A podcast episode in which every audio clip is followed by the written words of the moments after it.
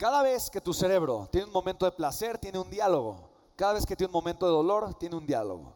Pero cuando una persona, por ejemplo, tiene el contacto con el dinero y paga algo y recibe dolor, paga algo y recibe dolor, paga algo y dolor, porque a mucha gente le duele pagar. ¿A quién le duele pagar? Honestamente, seamos honestos.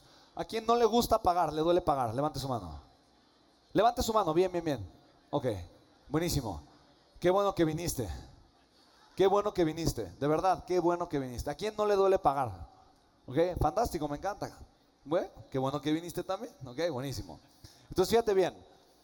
Si tú, de verdad, la gente que me conoce sabe que yo siempre me voy a pelear por pagar. Siempre. No importa en dónde estemos, no importa lo que hagamos. Siempre, siempre.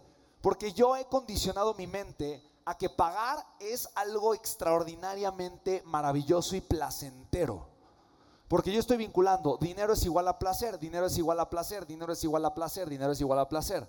Ahora, cuando yo comenzaba mi carrera como empresario, todavía no tenía mucha abundancia financiera. Por lo tanto, la cantidad de veces que yo pagaba dinero o daba dinero era mucho más grande a la cantidad de veces que yo recibía dinero. ¿Hace sentido esto, sí o no? El día de hoy, como soy, he sido empresario por muchos años y demás, es al revés. Recibo mucho más dinero muchas veces del dinero que gasto. Entonces, de esa forma es mucho más fácil vincular placer con el dinero. ¿Estamos de acuerdo, sí o no? Pero normalmente las personas que no están acostumbradas a estar recibiendo dinero constantemente, lo que hacen cuando tienen contacto con dinero más es, es pagar. Entonces, de 10 veces que tienen contacto con dinero, 7 veces pagan y tres veces reciben. ¿Habías escuchado esta estadística? Me la acabo de inventar. Yo estoy aplicando la de Juanca aquí. no es cierto. Pero por lo general son más veces las que yo pago que recibo el dinero. ¿Estás de acuerdo, sí o no?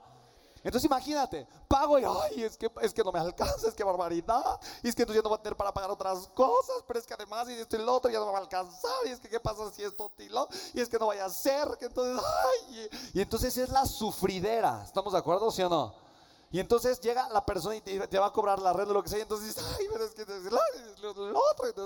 Y entonces, entonces de repente parece que Sor Juana te está mordiendo el dedo cuando quieres pagar, ¿no? Te está mordiendo el dedo, ¿no? Y entonces al final es, pues acaba que ni quería, ¿no? Y entonces eh, le entregas el billete y, ¿sí explico? Y entonces tu cerebro dice, ah, dolor, dolor.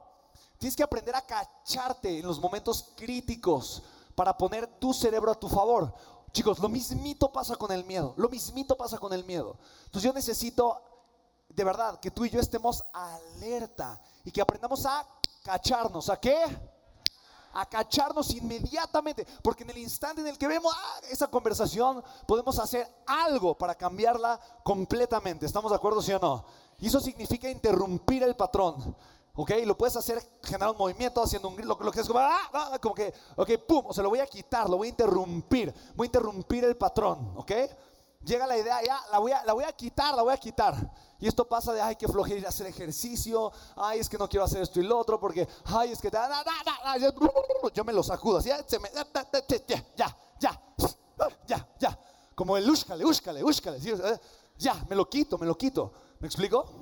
Me lo quito, mi lo quito, no, yo lo quito, no es cierto. No, me lo quito ya. Porque de alguna manera simplemente quiero quitar esa idea de mi mente. ¿Hace sentido, sí o no?